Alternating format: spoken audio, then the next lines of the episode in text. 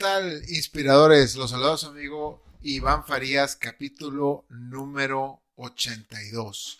Y se llama Ser amable y buena persona. Son dos características que todos decimos que tenemos y que lo somos. Creo que no existe ninguna persona que tú le preguntes que si es amable o buena y te vaya a decir que no todos los que le preguntes te van a decir que sí son amables y que son buena persona. Nadie te va a decir, ah, no, sí, yo soy bien culero o yo soy bien culera y bien tóxico o tóxica. Todos pensamos y creemos por default que somos amables y buenas personas. Ser amable y buena persona inclusive es muy fácil y todos, a pesar de que les cuento que lo creemos, todos lo somos por naturaleza, pero lo somos con las personas que nos caen bien. Pero el reto viene cuando lo queremos hacer con alguien que creemos que no lo merece. Por ejemplo, estás haciendo la fila en las tortillas, en la tortillería, y llevas ya 10 minutos formado, esperando porque hay un chingo de gente formada y estás pacientemente esperando. Y repentinamente llega una señora se mete unos cuantos lugares enfrente de ti y de entrada sabemos que tomar ventaja molesta y pone de punta a todos. La gran mayoría de la gente reaccionaría de manera ruda y hostil con esta acción de la señora. Otros menos reaccionarían diciéndole que eso no se hace. Pero muy pocos reaccionarían de manera amable y positiva con la señora y empatizarían con su acción y le cederían su lugar y continuarían con su vida. Ahora, no quiero confundir y decir que esto lo deben de hacer todos ni que lo que hizo la señora está bien. Simplemente es el poder de tu mente en reaccionar bien y de otra manera sin exaltarte, sin gritar, sin enojo y como buen humano, siguiéndole el lugar.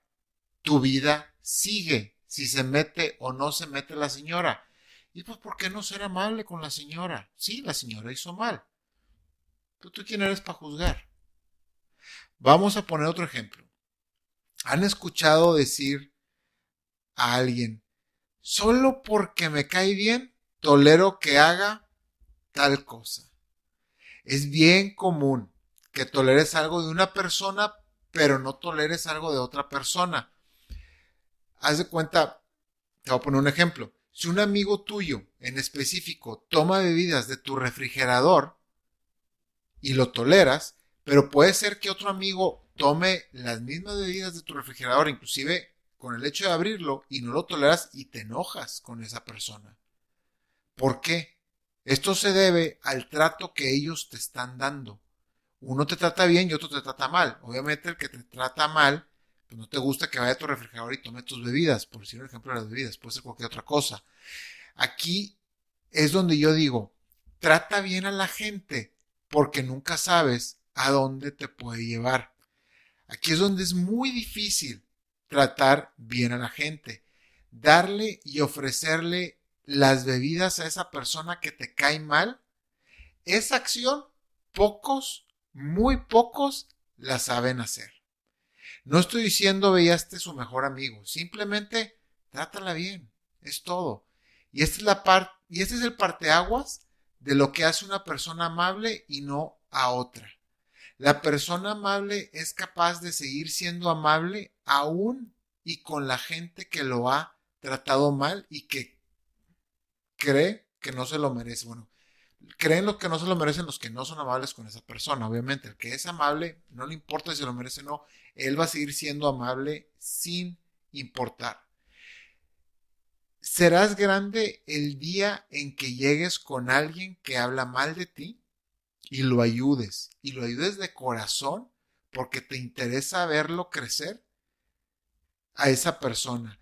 Y sabes que por más que digan malas cosas de ti, la verdad siempre sale sin que nadie diga nada. Y bueno, antes de acabar mi capítulo con otro, un ejemplo personal, dos ejemplos personales.